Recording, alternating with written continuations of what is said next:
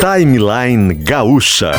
Entrevistas, informação, opinião, bom e mau humor. Parceria Iguatemi Porto Alegre, Assum Supermercados e Fiat.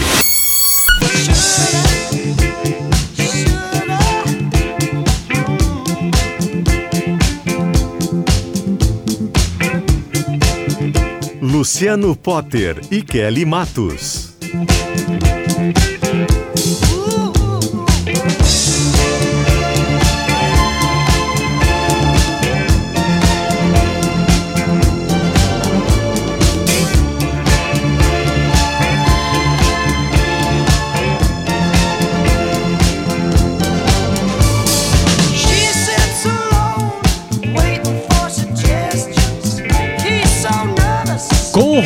A gente começa essa semana, 10 de janeiro de 2022. 10 horas e 6 minutinhos em Porto Alegre, o sol brilha, 26 graus a temperatura. Nenhuma nuvem agora atrapalha a chegada deste dessa estrela gigantesca chamada Sol aqui na capital do Rio Grande do Sul. Equipe técnica hoje formada pelas nossas estrelas Rodrigo Zaro, Thiago Barbosa, Douglas Weber, o famoso Funny Box, e também Eduardo Polidori, que é o homem que colocou, Rod Stewart, que colocou essa música pra gente, que comanda esta máquina de áudio aqui na Rádio Gaúcha. A Rádio Gaúcha chega com o seu timeline e o timeline chega com seus queridíssimos patrocinadores, a, a- a lista é longa, o que nos deixa muito, muito, muito feliz. Está com a gente Iguatemi, Corta Corta Iguatemi de 10 a 12 de janeiro, 10 conhecido como hoje, então é hoje, amanhã e depois de amanhã. Aproveite descontos incríveis e estacionamento gratuito no Iguatemi de Porto Alegre. Assum Supermercados, economia se faz com qualidade e bem-vindo às fabulosas histórias do Fiat Argo. Também com a gente estão Doces Guimarães, Laboratório do Pé, Clínica Alfaman, Hemocord, Sulgás, Tintas Renner, Sintergues e CE Grupo Equatorial. A gente não muda o jazz, deixa o Rod Silver tocando para dar bom dia para você, Kelly Matos. Tudo bem? Bom dia, boa semana. Oi, Potter, bom dia, boa semana para todo mundo. Aqui na esquina da Ipiranga com a Érico Veríssimo, vejo um dia belíssimo, né? E já tenho aí alguma sensação tensa em saber que teremos temperaturas próximas ou acima dos 40 graus. Depois a gente vai falar sobre isso, porque acho que é um assunto que está na timeline de todo mundo. A gente pode trazer o Cleo aqui, porque estão falando 40, 50 graus. Hoje, quando eu estava vindo trabalhar hoje de manhã pelo aplicativo, motorista dizendo: a senhora está sabendo que vai fazer 50 graus em Porto Alegre? Eu falei, ah! Mas tem reportagem sobre isso em GZH, na Zero Hora. E em seguida a gente pode trazer o Cléo também para complementar. E dizer, Potter, para os nossos ouvintes, para as nossas ouvintes, que hoje tem uma data que não é para celebrar, embora seja um aniversário, que é um mês do apagão dos dados no Ministério da Saúde. São dados que se referem à Covid-19 e são absolutamente importantes para qualquer que seja o governo, federal, estadual, municipal, governo do Brasil, governo dos Estados Unidos, qualquer que seja o governo, precisa ter dados na mão para poder desenhar as estratégias, para executar ações de combate à pandemia. Eu uso o exemplo do futebol, né? Se um time vai jogar contra, eh, sei lá, um super time, o Paris Saint-Germain, o Barcelona, vamos pegar o Inter de 2006, você tem que saber como o adversário joga. Você tem que saber se ele joga mais pela direita, pela esquerda, como é que é a saída de bola, tem que saber se tiver pênalti, onde é que bate né, o, o atacante. É importantíssimo trabalhar com dados. Isso não é aquele que está dizendo, é qualquer cientista que você conversar, ouvir, entrevistar, vai dizer.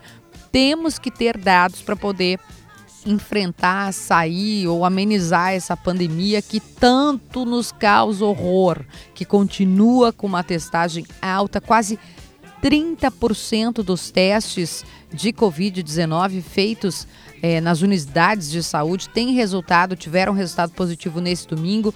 No total, 655 novos casos da doença foram diagnosticados nos postos que oferecem exames rápidos durante o fim de semana. Então, a gente não pode encarar como normal eh, que estejamos sem os dados. A Marina Panho explica isso super bem.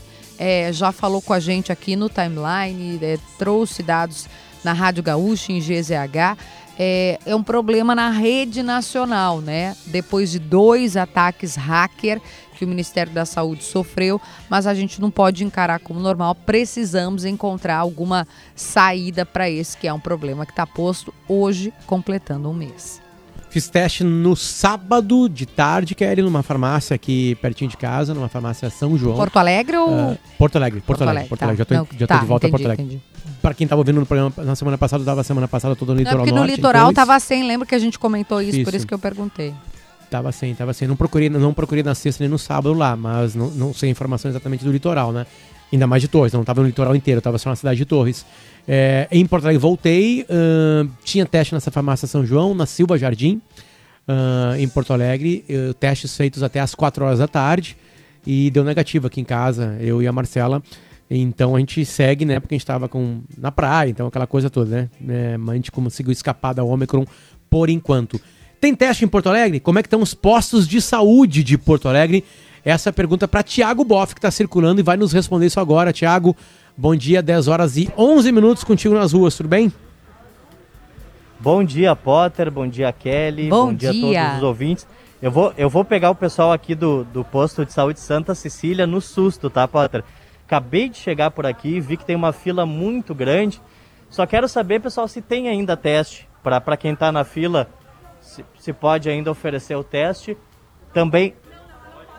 Ah, bom, o pessoal daqui precisa. A gente vai contatar, viu, pessoal, a assessoria do Hospital de Clínicas, que sempre nos ajuda muito mas o pessoal não queria passar a informação aqui ainda sem, sem autorização. Deixa eu aproveitar, Kelly Potter. É, tem uma senhora com um radinho me mostrando o radinho por aqui. Senhora Magda Rigon, ouvinte da Gaúcha todo dia, bom dia. Bom dia, ouvinte desde a minha adolescência. Faz uns cinco anos isso. Obrigada, sempre gentil.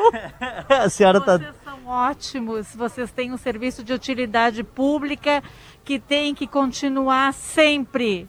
Ah, muito obrigado. o Ah, serviço que da senhora. A senhora chegou que hora aqui para buscar o que exatamente no posto Santa Cecília, que é na rua São Manuel, aqui no bairro Rio Branco? Nós chegamos, eu e meu marido, por volta de 30 minutos. Está bem rápido o atendimento, a gente percebe. Menos de 30 minutos na fila. Perfeito. Veio buscar teste também por garantia Não, eu já estou fazendo as doses de vacina, e de reforço. de reforço. Muito obrigado, viu? Um ótimo dia. Bom, o pessoal tá pedindo. Ok, tudo bem. Obrigado, pessoal. Bom, a fila tá bastante grande por aqui, viu? E a informação que a gente tem oficial, e eu estive agora há pouco ali, Potter, no posto de saúde modelo, que é referência aqui na capital, 80 anos que o posto atende aqui em Porto Alegre, é que ali não tem mais teste contra a Covid. Para detectar Covid, aliás, né? Não tem mais esses testes. 150 Desculpa, senhas onde, foram Thiago? distribuídas no posto de saúde modelo. no Kelly. modelo, tá? Porque você está no Santa É Cecília. o no que mais- modelo não tem mais. Isso, no modelo não tem mais teste. Ah, eu estive ali agora há pouco, saí faz cinco minutinhos ali do posto e foram distribuídas senhas 150. Tinha gente desde antes das 6 horas da manhã aguardando para poder fazer o teste. Agora há pouco, pessoas que chegaram às 7 foram atendidas. Mas tem muita gente ainda chegando e testando, tentando buscar o teste, questionando, e essas pessoas são orientadas a buscar qualquer outro posto dos 132 de Porto Alegre, porque a partir de hoje a prefeitura oferece o teste em todos os locais. Todas as unidades de saúde de Porto Alegre estão fazendo o teste. Claro que tem muita procura. A fila aqui no Santa Cecília vai até quase na Avenida Protásio Alves. Uma fila bastante grande aqui no posto de pessoas buscando pelo teste contra contra não, Óbvio. perdão. A gente está acostumado a falar da vacina, né, que é contra a Covid. O teste é para detectar se a pessoa tem ou não o vírus. Claro que se a gente conseguisse espalhar esses testes para Porto Alegre em várias regiões, é que fosse fácil, né? A gente sabe que há uma dificuldade brasileira em cima disso, por, por, muitos, por muitos detalhes, né? Mas no, em países mais desenvolvidos, a gente encontra uma vanzinha por bairro, né? É, é, Tipo em algumas cidades, carrocinha claro. de cachorro quente, a gente brinca, né, Potter? Aquela Exatamente. townerzinha, aquela Kombi, ela fica estacionada em cada esquina. Não é uma, né, pelo bairro X. É em cada esquina, possibilitando, permitindo, porque quanto mais você testa, e acho que é esse o raciocínio, Potter, mais chance você tem de parar a disseminação. Você manda aquela pessoa ficar em casa, né? Ou pelo menos ela redobra As cuidados. pessoas são do bem, né? As pessoas são do bem, né, Kelly? Se as pessoas descobrem que estão com vírus, né? E, e- e estão assintomáticas ou com algo muito fraquinho, que é o que está acontecendo na maior parte das vezes agora com o Ômicron. Quer dizer, na grande maioria das pessoas que estão com essa cepa, né? Também do novo coronavírus, né? É, as pessoas são, são boas, né? Elas se retiram. Elas se resguardam, né? Elas não querem, querem causar o mal para a família, elas não querem causar o mal para os pais, elas não querem causar o mal para os avós. As pessoas resguardam. Então, quanto mais teste a gente fizer, fazer, realizar, desculpa, é, melhor vai ser pra gente, né? Certo? Vamos avançar? Tiago, mais alguma coisa? A gente tá. A gente pedir pro Hospital de Clínicas informar pra gente, né, exatamente como é que tá a situação aí, até para as pessoas da fila, né? Ou quem tá em casa, ou já em movimento, indo pra aí, saber o número de testes, né? Pra gente ter uma ideia, pra ninguém perder tempo na vida, né?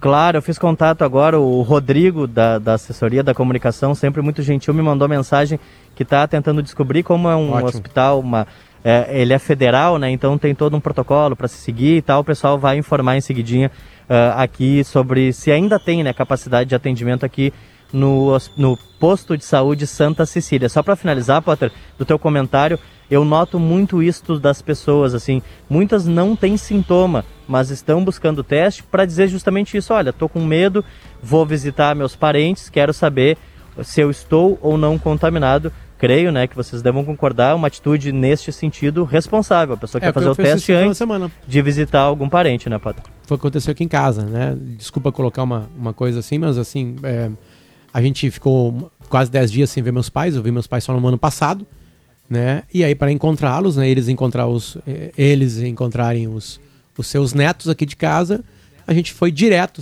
desceu, saiu da freeway para procurando uma farmácia para poder fazer ele de forma mais rápida e ágil no final de semana, né? E a gente encontrou ela e, e- e fizemos para eles poderem vir aqui em casa depois, né? Então, a informação, claro que se fosse positivo não teria visita, né? A gente ficaria resguardado, né? Obrigado, Aí, Thiago. A gente tem visto, né, Potter, Thiago e ouvintes, é, eu sempre falo, isso, se o positivo não é você, primeiro agradeça, mas algum amigo seu tá com Covid. Tem, tem uma realidade posta em especial depois das festas de Natal e Réveillon, e ok, a gente entendeu, ninguém se contamina de propósito, né? Ninguém eh, torce para pegar Covid. Aconteceu, não tem que ficar pensando, ah, mas fu- fulano fez isso, fez aquilo. Não, a gente está numa realidade em que muita gente testou positivo. Certamente você conhece alguém no seu círculo familiar, no seu círculo de amigos, no seu círculo de trabalho. Tem gente, a gente falou sobre isso sexta-feira, Potter, Thiago e ouvintes. Entrevistamos no Gaúcha Mais o, o diretor né, técnico responsável pelo Hospital Conceição. Só num dia nós, eles tiveram 26 profissionais que testaram positivo. Em todo o mês de dezembro, para efeitos de comparação, Potter tinham sido 20. Então, num dia, 26, mais do que todo o mês de dezembro. Então, tem uma realidade que está posta. Então, na medida do possível, o que a gente puder fazer para cuidar mais ainda, né? Já estávamos cuidando, mas para cuidar mais ainda, toda a ação é válida. Perfeito, perfeito. É, Deixa eu eu sei mudar- que tu já disseste, né, Kelly, mas ontem a prefeitura fez 1.080 testes, 313 positivos. Uma enfermeira me disse isso na semana passada. Ela disse: Olha, eu estava acostumada a fazer teste sempre negativo. E aí, claro, né, mais gente confraternizando na rua, algumas pessoas com algumas atitudes não recomendadas nesse momento. E aí, claro, o número de positivos, infelizmente, aumentou. Perfeito. Thiago Boff, né, fazendo um giro por aqui. Vamos fazer um, uma- um espacinho antes, Lizzy? Pode ser? E aí eu já acabo, Kelly. Tá, tá, tá. Notícia fresquinha agora lá da, da Austrália, né? O, o, o tenista Novak Djokovic, número um do mundo, né? E detentor do- dos últimos títulos do Aberto da Austrália, que é um dos quatro maiores torneios de tênis do mundo. Ele conseguiu a liberação da justiça eh, australiana para poder jogar o, o, o Australian Open. O detalhe é que o governo australiano disse que vai recorrer e que vai corrê-lo de lá. Vai tirar ele do país, né, não aceitando a decisão da justiça da cidade, da- do, do Ah, estado de porque foi Melbourne. pra justiça isso, né? Isso, Na semana isso. passada a gente tinha falado, ó, primeiro, tinha uma exceção, eh, fazendo a linha do tempo, né, Potter? Tinha uma exceção, aí barrou no aeroporto, porque afinal de contas, né, para entrar não tem que ter uma exigência de vacina, e agora na justiça saiu a decisão. A decisão foi tomada pelo juiz Anthony Kelly, olha Kelly, ó, que ordenou a liberação imediata da detenção na imigração, além de revogar a decisão de cancelar o visto temporário. O governo australiano terá que arcar com as suas custas e todas as providências necessárias para liberar o requerente imediatamente. Apesar da vitória de Djokovic nos tribunais, o governo do país já disse que vai recorrer à decisão. Estou lendo aqui a página do Yahoo Sports. Segundo o ministro da Imigração do país, o Alex Hawke, o caso Djokovic tenha novamente, caso Djokovic tenha novamente o visto cancelado, ele pode ser proibido de entrar na Austrália para os próximos três anos. Eita. Um erro cometido na sala de imigração foi o ponto-chave para permitir a liberação do cara que é nove vezes campeão do Aberto da Austrália. Um oficial da Força da Fronteira disse ao sérvio que ele tinha três horas para consultar advogados antes de tomar qualquer decisão em relação ao cancelamento do seu visto. Porém, um erro fez com que ele tivesse 48 minutos a menos, o que levou o juiz a liberá-lo para a disputa do torneio. Uma questão absolutamente de- é, é- é Questão burocrática. te- né? É, técnica. A gente fala sobre isso em várias vezes quando a gente fala de política, né? Às vezes você não entra no mérito da questão, mas como tem algum detalhe, e advogados estão aí para isso, né? Um beijo para os meus advogados também, para os do Potter, para todos que engrandecem esse programa. Os advogados sabem muito bem sobre isso. Uma das argumentações da defesa do Djokovic eh, foi que ele testou positivo para a Covid em 16 de dezembro agora. E por isso tinha a excepcionalidade médica necessária para entrar e disputar o primeiro Grande Slam do ano. Só que o limite para o pedido da excepcionalidade era até o dia 10. Segundo a defesa, houve autorização do próprio torneio e do estado de Vitória, onde fica Melbourne, onde é jogado. O campeonato que começa na segunda-feira, dia 17, que é daqui a, 10, daqui a- uma semaninha começa o Australian Open, ele começa dia 17 e acaba dia 30 de janeiro. Questões Ó. burocráticas envolvendo uma alta qualidade. Testes, Potter. A gente fez essa pergunta, né? E rapidamente, muito rapidamente, no mesmo bloco, o Rodrigo, queridíssimo assessor lá do Hospital de Clínicas, estivemos juntos para fazer a transmissão do programa aquele doando sangue. Lembra, Potter? Fizemos uma Claro. transmissão muito legal. Inclusive, dobrou a quantidade de pessoas né, que foram doar sangue depois do chamado do timeline. Agradecemos a solidariedade da nossa audiência. Tudo isso para dizer que o Rodrigo disse: sim, ainda há testes no posto Santa Cecília. Corta, corta Iguatemi, três dias de descontos incríveis e estacionamento grátis. Hoje, amanhã e depois de amanhã, de 10 a 12 de janeiro, você aproveita promoções em moda, casa, beleza, eletrônicos e gastronomia. E para ficar ainda melhor, você não paga o estacionamento. Não perca, é o Corta Corta Iguatemi. Acontece hoje, amanhã, depois de amanhã. Visite o Iguatemi e não esqueça da máscara. Também com a gente, Assum Supermercados, assum.com.br, para fazer suas compras pelo site, receber em casa ou retirar no Assum mais próximo. E na primeira compra, o frete é grátis se você completar o código promocional que é meu primeiro pedido, assum.com.br, boas compras. E bem-vindo às fabulosas histórias do Fiat Argo. Consulte as condições em ofertas.fiat.com.br. No trânsito, sua responsabilidade salva vidas. Com CE, Grupo Equatorial, Sintergs, Tintas Renner, Sulgás, Hemocord, Clínica Alfaman, Laboratório do Pé e Doces Guimarães. A gente vai e já volta aqui no Timeline 10 e 23, temperatura de 24 graus em Porto Alegre.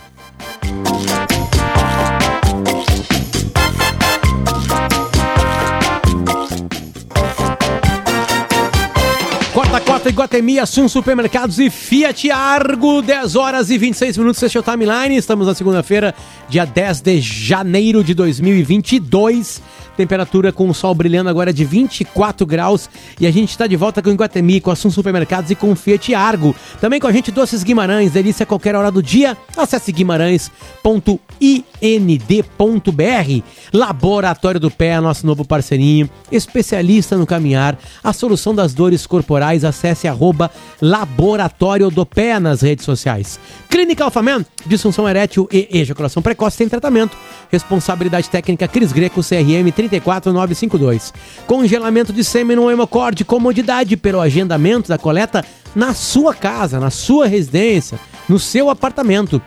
Sulgás, viva com essa energia. Tintas Renner conectada com as cores da sua vida. Valorize o trabalho do servidor público Sintergues. Boa política tem nome e a gente muda o jazz para CE Grupo Equatorial pa, pelo futuro todo dia. CE Grupo Equatorial pelo futuro todo dia. Kelly, Tem uma informação. Eu queria primeiro saudar o aniversário dessa pessoa que está aqui conosco, que é um um grande repórter, um grande colega, um grande pai, marido, sei tudo isso, né? Porque Marcela também é nossa. Então, primeiro, feliz aniversário por Tiago Bittencourt, que sempre, sempre está atualizando as informações de trânsito. É, é, é um motivo de celebração, mas eu vou pedir, Poli, para nós tirar, por favor, o- a canção, porque, infelizmente, a notícia não é boa, é péssima. É um acidente, Potter, com cinco mortes. Tiago, bom dia. Muito bom dia, Kelly. Obrigado pelas palavras. Infelizmente, a gente traz esse acidente ocorrido no município de Áurea, próximo a Erechim, no norte do estado, na RS 477. Por volta das 8 horas da manhã, no quilômetro 25, houve uma colisão entre um Fiat Strada com placas de Centenário e uma Toyota, uma Toyota Hilux com placas do município de Áurea. O veículo Strada realizou uma ultrapassagem permitida mas acabou colidindo frontalmente com essa Hilux. Segundo informações do Batalhão Rodoviário da Brigada Militar de Erechim, os cinco ocupantes da Fiat Strada morreram no local. Duas mulheres, dois homens e um bebê com idade entre 3 e 4 meses. Pelos dados preliminares e os vestígios no local, os ocupantes do veículo não estavam com cinto de segurança, bebê sem a cadeirinha e a rodovia bloqueada agora em ambos os sentidos para o trabalho da perícia. Na Toyota Hilux, os ocupantes se feriram e foram removidos ao hospital de Erechim, a ocorrência ainda em atendimento na RS Thiago? 477 em Áurea, no norte do estado. É a oitava morte que tu noticia no trânsito hoje, né? Exatamente. Tivemos três mortes em Alvorada, uma ainda na madrugada, dentro da cidade, na parada 47. Outras duas já pela manhã na RS 118, numa colisão entre dois carros. E agora esse acidente na RS 477, no município de Áurea. Cinco pessoas mortas, a ocorrência ainda em atendimento. É, tri- é muito triste, né, Tiago? Mas eh, precisamos reforçar um alerta aqui para o uso do cinto de segurança. Depois que um acidente acontece, eu falo sobre isso com uma experiência pessoal, né? Meu avô morreu num acidente de trânsito. A gente fica pensando o que, que poderia ter sido feito, o que, que poderia ter sido evitado, de que forma poderíamos, né? E não adianta mais, porque, enfim, cinco vidas e um bebezinho, né, nesse, nesse carro segundo as informações das autoridades. Mas, segundo o que você disse, então, eles estavam sem cinto e o bebê sem a, a cadeirinha, a- o equipamento necessário. É, a gente recebeu agora a foto do local lá do acidente, os dois veículos capotados e a gente está verificando se a caminhonete Fiat Strada, né, se ela era cabine dupla, porque os cinco ocupantes estavam nessa caminhonete e morreram nesse acidente que está ainda em atendimento. A colisão foi por volta das 8 horas da manhã, mas segue a rodovia bloqueada RS 477 no município de Áurea, próximo a Erechim. Tragédia. Tragédia, né? Tragédia, tragédia, tragédia. Aliás, a gente vai falar de uma outra tragédia brasileira que aconteceu ahn, é, em Minas Gerais, né? Na cidade de Capitólio, num local paradisíaco, né? Onde tem um lago e esse lago era visitado por, por pessoas, porque tem falésias, né? Pedras muito bonitas com um- uma água muito bonita também. E aí uma das rochas, muita chuva na região de Minas Gerais, muito impressionante, né, Kelly? A estiagem aqui no sul e lá no norte, no nordeste e Minas, bastante chuva, bastante chuva causando transtorno. A gente viu a Bahia agora sofrendo e ainda sofre, né, com as chuvas. E aí essas chuvas talvez tenham colaborado, a gente está buscando mais informações sobre isso, né, para queda gigantesca num vídeo que está se espalhando pelo mundo, né, de uma rocha muito, muito grande em cima, diretamente em cima de lanchas que ali desmoronamento. faziam aquele passeio turístico, né, na- nas falésias de Capitólio, muito famosas na região e muito procuradas por, muito- por- por muitos brasileiros. A gente quer entender exatamente, a Lisele Zanquetin está ligando agora para uma geóloga, né? Ontem vi várias explicações dos canais de notícia, também aqui na Rádio Gaúcha, e li bastante, né, que pode ter sido um acaso, ah, e, e que é uma região que tem esse, é, o deslocar ainda, porque são, são sedimentares essas, essas rochas, a gente vai tentar pegar palavras mais fáceis para a gente compreender o que aconteceu lá, mas o certo é que até agora são 10 pessoas mortas, algumas desaparecidas, também se procura por pessoas que podiam estar fazendo algum tipo de, de caminhada na região, porque a chuva é muito, muito forte, foi muito fo- forte naquela, naquela área, então é mais uma tragédia, essa sim transmitida por celulares para o mundo todo, né? É, a Principalmente imagem é muito aquele- forte. Aquele bloco gran- muito, muito grande caindo em cima das lanchas, né? O que se sabe até agora, né, Potter, que nós temos confirmados eh, pelo Corpo de Bombeiros 10 mortos nesse acidente, sete corpos tinham sido encontrados ainda no sábado e Uma havia criança de buscas... 14 anos de idade, né? Nossa, Até agora, né? é, as vítimas, assim, e todo Cinco mundo... de uma mesma família. E todo mundo celebrando, né, Potter? É, dá pra ver que é um momento ali que as pessoas estão curtindo, né? Foi um ano, 2021 foi um ano muito difícil para todo mundo e estava todo mundo aproveitando. Férias é um momento, eh, né, que a gente descontrai e, e quer eh, justamente celebrar com familiares, com amigos. É, como disse o Potter, né, um adolescente de 18 anos, é, um jovem de 14 anos, é, uma, uma- uma tragédia assim muito, muito triste. Mais os, os feridos, os machucados, né, pessoas é, internadas no hospital, fratura exposta, gente que precisou ser operado, porque a imagem, como a gente estava dizendo, como tem essa coisa da, da transmissão, né, hoje to- todo mundo tem um celular na mão e faz imagens, ela é muito forte, é, parece cena de filme, clichê falar isso, mas parece cena de filme, né, desses filmes futuristas, onde as coisas vão, as geleiras vão desmoronando, né, vão derretendo, parece cena de filme.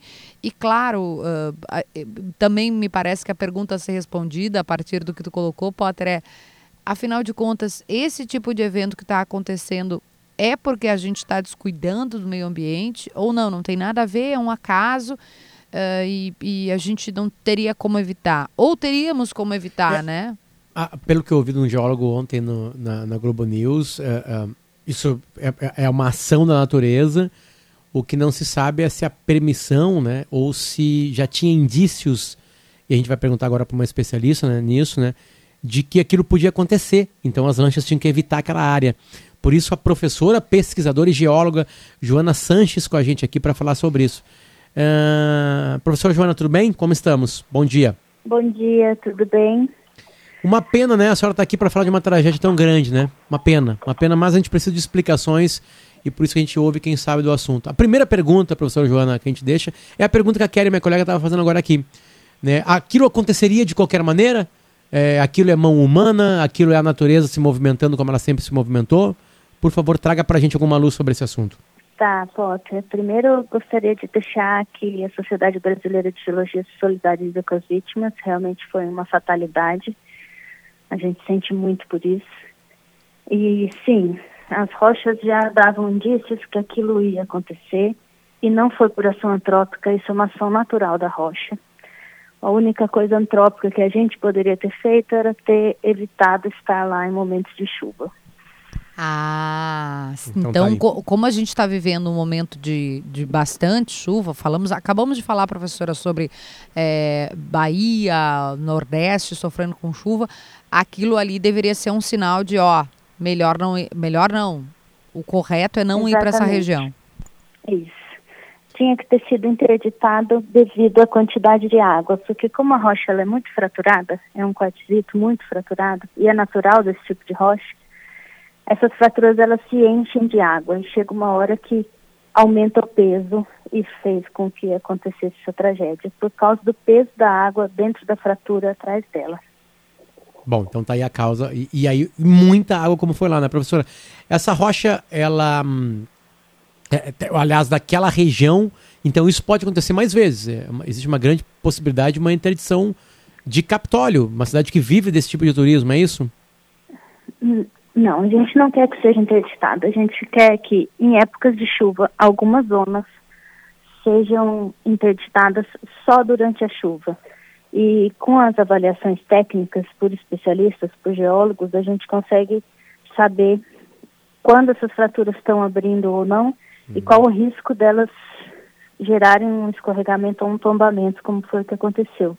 Então, não, não é para interditar, é para, durante alguns períodos do ano, de- principalmente de intensa chuva, esse lugar não seja usado para o turismo, não coloque em risco os turistas. Esse tipo de rocha, a professora, pesquisadora, geóloga Joana Sanches, ele, ele tem ao- aos montes, para quem é leigo assim, né? Que nem a gente que não entende absolutamente nada. Tem em todo o, o litoral brasileiro, tem alguns locais. ah, justamente pelo que a senhora está dizendo, porque daí daqui a pouco a gente vai ter que botar um indicativo em mais localidades do Brasil, porque esse é momento de chuvas. Se a senhora puder explicar para a gente que é leigo no assunto. Tá, não, não, esse tipo de rocha ele é relativamente comum, mas não é no Brasil inteiro. O Brasil tem uma diversidade de tipos de rocha muito grande. Então, essa, essa rocha é comum em Capitólio. É comum na Chapada dos Veadeiros, é comum na, na Chapada Diamantina. Na Chapada Diamantina até a gente tem mais rochas sedimentares, às vezes, do que metamórficas, né? Temos menos. O, o negócio é que é, a gente tem que aprender a gerenciar o risco. E não tem obrigatoriedade no Brasil, não tem lei que exija mapeamento geológico ou mapeamento de risco em áreas turísticas. A gente peca nisso. Então, aconteceu um desastre natural por causa das chuvas, só que é um local que tem muito uso turístico, só que ninguém sabia que podiam ser feitas essas avaliações. Então, em todo o Brasil, a gente tem visto escorregamentos agora devido às grandes chuvas, só que os mapeamentos de risco só existem em áreas urbanas. Só é obrigatório em áreas urbanas. Em áreas naturais, não. Em áreas turísticas, também não. Entendi. E na sua visão seria importante, seria, me parece aí uma questão Mais até... do que essencial. Mas essencial, exatamente. Sim, fundamental. Só que agora, claro, é, aconteceu essa tragédia, né? Mas quem sabe agora a gente comece a olhar para os profissionais que trabalham com isso também, porque o geólogo normalmente é associado à mineração, né? É o mais é o que se escuta falar mais. E ninguém imagina que a gente também trabalha com conservação ou com análise de risco, né? Então a gente quer, na verdade, preservar vidas, né? E é mais do que necessário, a gente já passou desse tempo. Eu trabalho há anos na Chapada dos Veadeiros, a gente tem colegas aí no Rio Grande do Sul que trabalham com patrimônio geológico também. E a gente sabe que esses riscos do aumento do turismo, né? Porque o turismo de natureza aumentou 70% no Brasil. Isso aumenta também os riscos. Porque as rochas, elas naturalmente cedem, ou caem, ou tombam, né? Agora, quando você tem mais visitação, o risco de você ser atingido por isso está sendo muito maior. Sim. A pergun muito, muitas perguntas chegam pra gente aqui, né, de, de, de, de, de gaúchos e catarinenses, se nessa região onde a gente está aqui no sul do Brasil, tem algo parecido com isso, tem locais parecidos com, com essa com este com, com esse ambiente lá de Capitólio em Minas Gerais. Tá, não, a gente, vocês têm aí no Rio Grande do Sul os canyons e, e só que vocês têm outro tipo de rocha. Então vocês têm basaltos e rochas sedimentares da bacia do Paraná, alguns granitos. Eu não sou conhecedora profunda da geologia do Rio Grande do Sul, tá? Mapeei só um pedaço dentro da bacia do Paraná. O que a gente tem é que mesmo tendo outro tipo de rocha, vocês, por exemplo, têm nos canyons alguns locais que podem ser perigosos, ah, os escorregamentos ou as quedas de bloco por intemperismo. Aí não importa tanto o tipo de rocha. Tá? A gente tem, quando a gente tem um paredão muito alto em que tenha fraturas e que tenha intemperismo e erosão, a gente está suscetível a uma queda de blocos. Entendi, entendi. Porque Deixa é eu perguntar. Sempre ações naturais. Vamos lá, a chuva é uma ação. Como é que a senhora. A, a- a- a senhora usou uma palavra, né, quando a Kelly perguntou sobre se era uma ação humana, né, ou se era natural.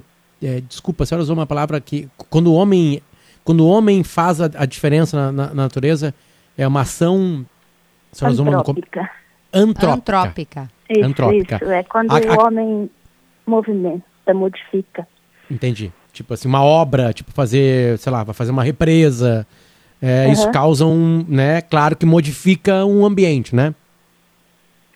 Sim, toda a ação Entendi. que a gente faz de construção, de canalização de rio, de eh, construção de barragens, são ações antrópicas.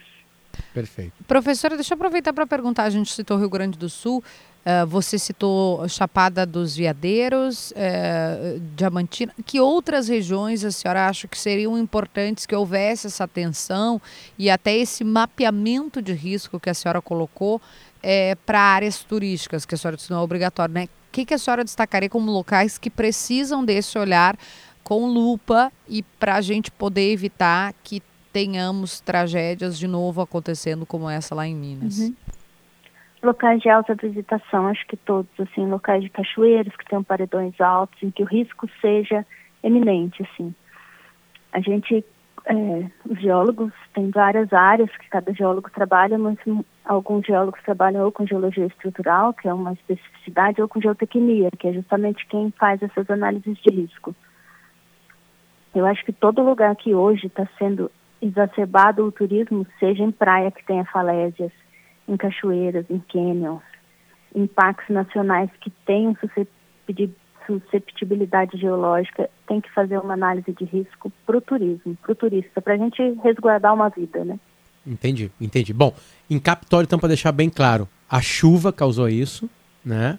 É, a tragédia acontece e o que faltava em Capitólio era um aviso de que, quando tem chuva, pela formação das rochas, elas podem se inceder e cair.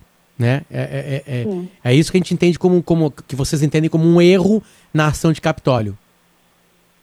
É, Capitólio, na verdade, é assim, ó, como a gente não tem leis que exigem isso, não foi um erro, foi uma falta de educação, uma falta de conhecimento que esse trabalho podia ter sido realizado.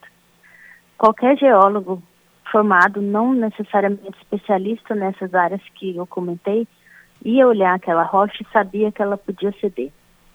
Só que nin- ninguém nunca fez um laudo, ninguém nunca falou que aquilo podia ceder, apesar da gente ter esse olhar técnico, nunca ninguém avisou a localidade que aquilo podia ceder.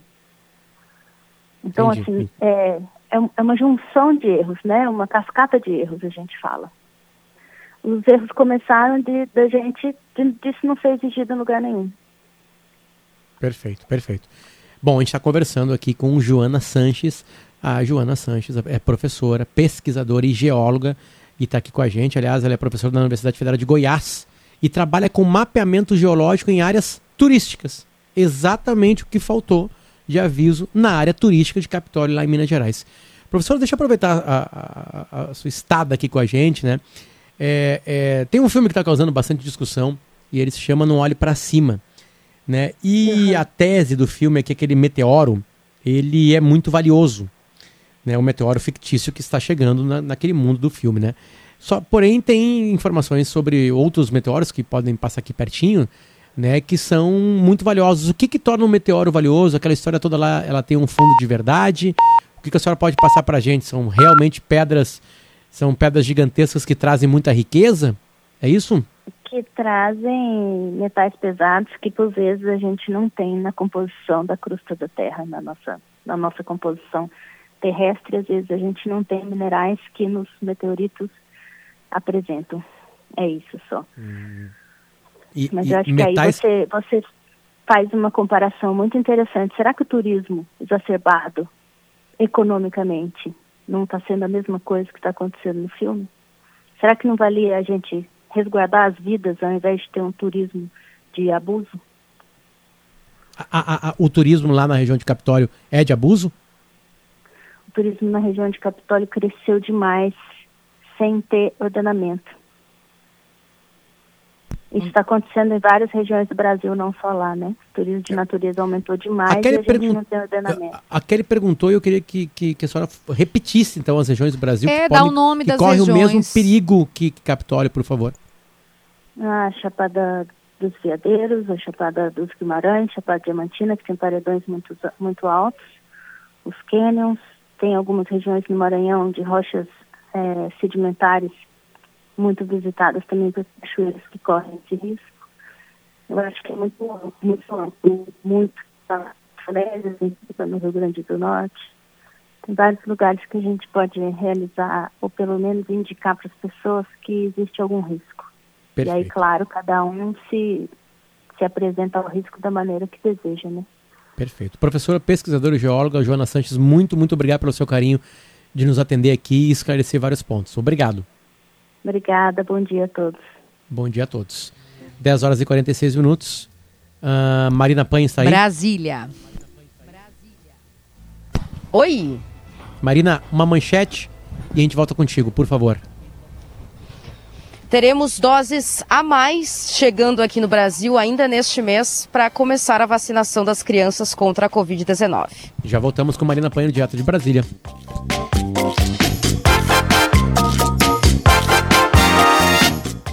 A semana do Risul promete ofertas de limpeza na terça, hortifruti na quarta e na sexta produtos especiais para curtir o fim de. Acesse gzh.com.br barra ofertas Risul e aproveite os melhores preços na palma da sua mão.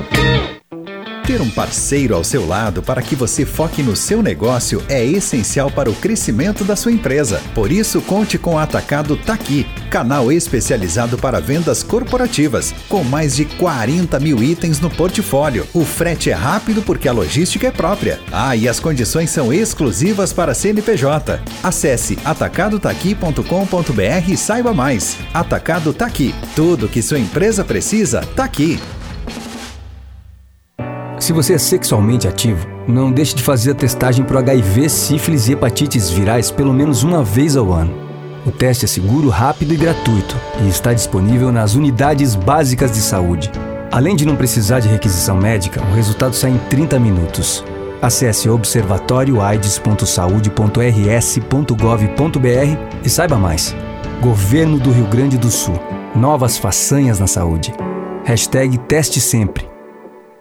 O Centro de Congelamento de Sêmen do Hemocord oferece diferenciais importantes. Comodidade, permitindo a coleta agendada em sua residência. Qualidade, com mais de 16 anos de experiência em criopreservação de tecidos. Trabalhamos com tanques de armazenamento com abastecimento automatizado para maior segurança. E liberdade, você poderá escolher em momento mais oportuno o seu centro de reprodução humana. Hemocord Biotecnologia. Tranquilidade para conduzir seu futuro. Para maiores informações, acesse hemocord.com.br. Aqui na Gaúcha, a gente gosta muito de te ouvir. Nas redes sociais é bem fácil de achar. Arroba GZH Digital. Na Gaúcha, a gente sempre quer falar com você.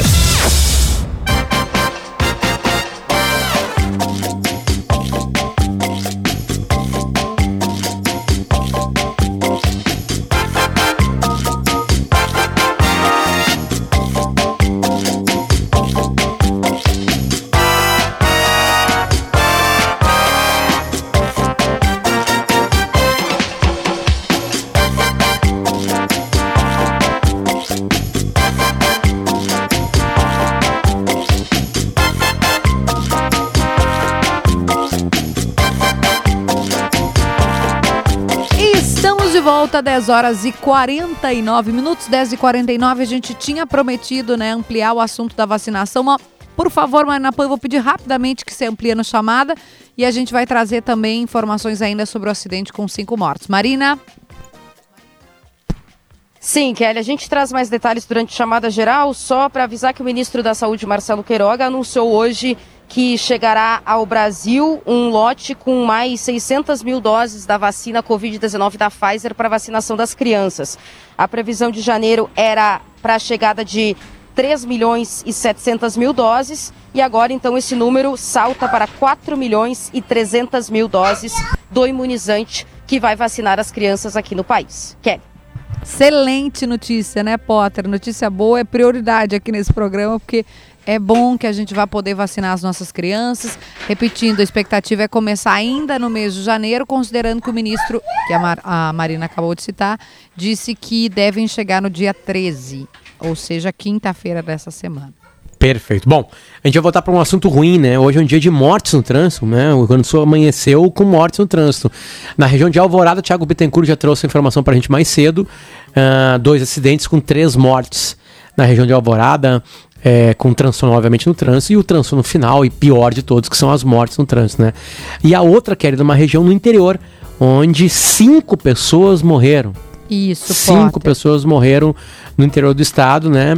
É, na região de Centenário. E, e a gente quer ir para lá, né? A gente tá buscando alguém da polícia lá para falar mais pra gente, dar mais informações pra gente ainda dessa tragédia no trânsito de hoje de manhã, né? O que se sabe até agora, tá, Potter? Assim que a, que a gente tiver, Lise, por favor, faz um sinalzinho aqui que a gente chama ah, o responsável por parte da Polícia Rodoviária, né, do, do pelotão rodoviário de Erechim. Mas é o seguinte, Potter, na RS 477, Tiago Bittencourt informou pra gente, um acidente com cinco mortes.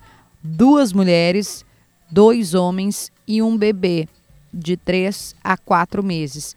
Pelos dados preliminares das autoridades, é, as pessoas que estavam no veículo, né, nesse veículo, não estavam com cinto de segurança. O bebê, inclusive, sem a cadeirinha, né? O bebê conforto, que é o equipamento é, exigido pela lei, né? Se você não, não tem esse equipamento, não pode viajar com criança.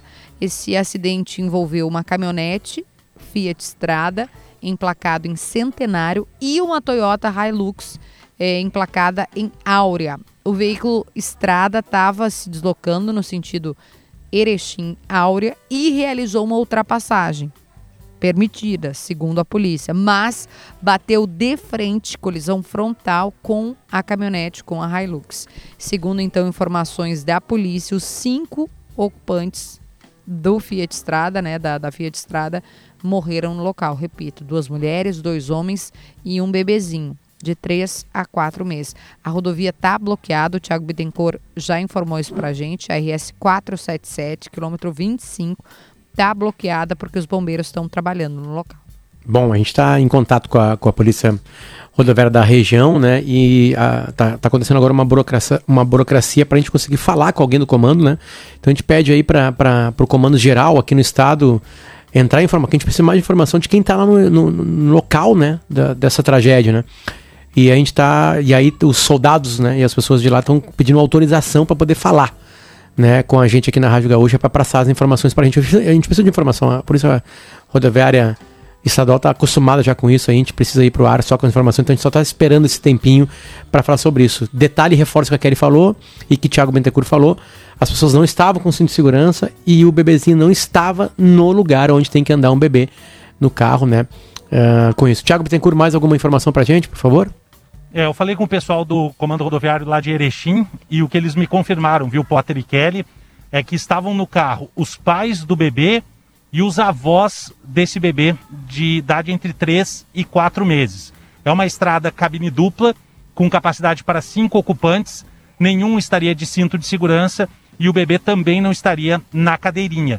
No outro veículo, a Toyota Hilux, era um homem e uma criança de 7 anos, os dois feridos foram encaminhados ao hospital de Erechim, o menino de 7 anos em estado grave. A rodovia segue bloqueada para o trabalho dos bombeiros e aguardada a chegada da perícia. Os dois veículos, a Estrada e a Hilux, capotados na RS 477, num pequeno município de Áurea, que fica a cerca de 370 quilômetros aqui de Porto Alegre, é próximo à cidade de Erechim, onde ocorreu esse acidente. Os cinco ocupantes do Estrada, todos da mesma família, morreram nesse acidente. Tiago, alguma ra- razão para o acidente? Teve, tem alguma, alguma informação a Al- mais é. sobre isso? A ultrapassagem, né, foi feita, era num local permitido, mas a informação do Batalhão Rodoviário da Brigada Militar é de que o Fiat Strada fez a ultrapassagem, poderia, é um trecho que pode, mas não conseguiu voltar para sua pista, acabou colidindo de frente nessa Toyota Hilux com placas de Centenário, que é um município vizinho ali, a cidade de Áurea, de onde era a placa desse Fiat Strada, onde estava toda essa família que acabou morrendo nesse acidente. Tiago, para completar, eu falei que tu falou hoje de oito mortes no trânsito. É, repete as outra- os, os outros dois acidentes aqui na região de Porto Alegre, em Alvorada, por favor. É, o primeiro em Alvorada na madrugada ainda, o motociclista morreu, estaria fazendo um racha e acabou perdendo o controle da moto, morreu. Por volta das 5 e meia da manhã, uma colisão entre dois carros na RS 118. Esse primeiro na Avenida Getúlio Vargas, na parada 47 de Alvorada. As outras duas mortes na RS 118, também em Alvorada, no quilômetro 27, uma colisão frontal entre dois carros. Duas pessoas morreram. O trânsito já está liberado lá na 118, essa é a informação. E agora esse acidente lá no norte do estado, no pequeno município de Áurea, com cinco vítimas fatais. E lembrando que neste, na região de Áurea, o menino que estava na Hilux, tem 7 anos de idade, está em estado grave, né, ah, no hospital, um, num dos hospitais da região. Infelizmente, é essa notícia que o Thiago, essas notícias que o Thiago passa pra gente. Amanhã começou bem, a semana começou bem violenta no trânsito, né? Aqui no estado do Rio Grande do Sul, com oito mortes e, e gente em estado grave, criança com estado grave no hospital agora neste exato momento. Tomara que corra tudo muito bem, né? E, e saia rapidamente de lá, né, Kelly? É lamentável, né? E algumas regras que já estavam, a gente acha que consolidadas, né? No trânsito, né? Cinto segurança cada vez mais consolidado no trânsito. As pessoas não estavam com ele, né? Um bebê carregado sem o, o, o espaço, né? Fiat Strada, a parte de trás era um pouquinho mais apertada. E aí não caberiam cinco adultos, né? Quer dizer, eram quatro adultos e mais uma cadeirinha. Caberia então isso, né? No carro, né? Daria mais segurança ainda pro bebê. Mas infelizmente o Thiago Bittencourt teve que trazer essa informação pra gente. São quatro adultos, dois avós, dois pais, um- família, uma imagina criança. essa família, pode. Dizimada. Meu Deus, meu Deus, Dizimada. meu Deus do céu. De 3 a 4 meses tinha criança. E no outro carro, uma outra criança, agora de 7, então com 7 anos de idade, em, em estado grave. A gente torce para que dê tudo certo, repetindo esse, esse pedido. Bom, timeline acaba desse jeito hoje, não tem o que fazer, né? É, são muita informação, é muita informação. Tran, falamos de trânsito, falamos da tragédia em Minas Gerais, falamos sobre Covid, sobre os testes. É, obrigado por estar conosco e a gente torce, né, Potter, que amanhã, que ao longo da semana a gente possa trazer notícias melhores, né? Nós estamos aqui sempre para informar. A notícia a gente não escolhe, a gente, se pudesse escolher, né, informaria só coisas lindas para todo mundo. Mas teve uma só notícia boa que a Marina destacou que são mais doses para vacinar as crianças. Pelo menos uma notícia boa, né? Em meio a tanta tragédia. Este é o Timeline, a gente vai embora junto com Iguatemi, junto com Assum Supermercados, também vai embora junto com Fiat Argo, a gente também vai embora hoje junto com o Laboratório do Pé, com Doces Guimarães, com Hemocord, com Sulgás, com CE, né, Equatorial, é uma lista muito, muito longa de patrocínios aqui que deixa a gente feliz da vida, muito obrigado a vocês que estão com a gente aqui, completando a lista. Também tem Tintas Renner e Sintergues, ali no Laboratório do PEC, é o nosso novo parceiro. Tem notícia na hora certa e depois chamada geral, primeira edição. A produção do programa hoje foi de Lisiele Zanquetin, equipe técnica, repito, Rodrigo Faro, Thiago Barbosa, Douglas Weber Ufani e Eduardo Polidori. Kelly, beijo pra ti, até amanhã. Um tchau, tchau. beijo e vou fazer propaganda. Ouça o podcast Descomplica Kelly aqui da Rádio Gaúcha, lá no Spotify. Estamos no ar hoje falando sobre o apagão de dados do Ministério da Saúde. Um beijo, até amanhã.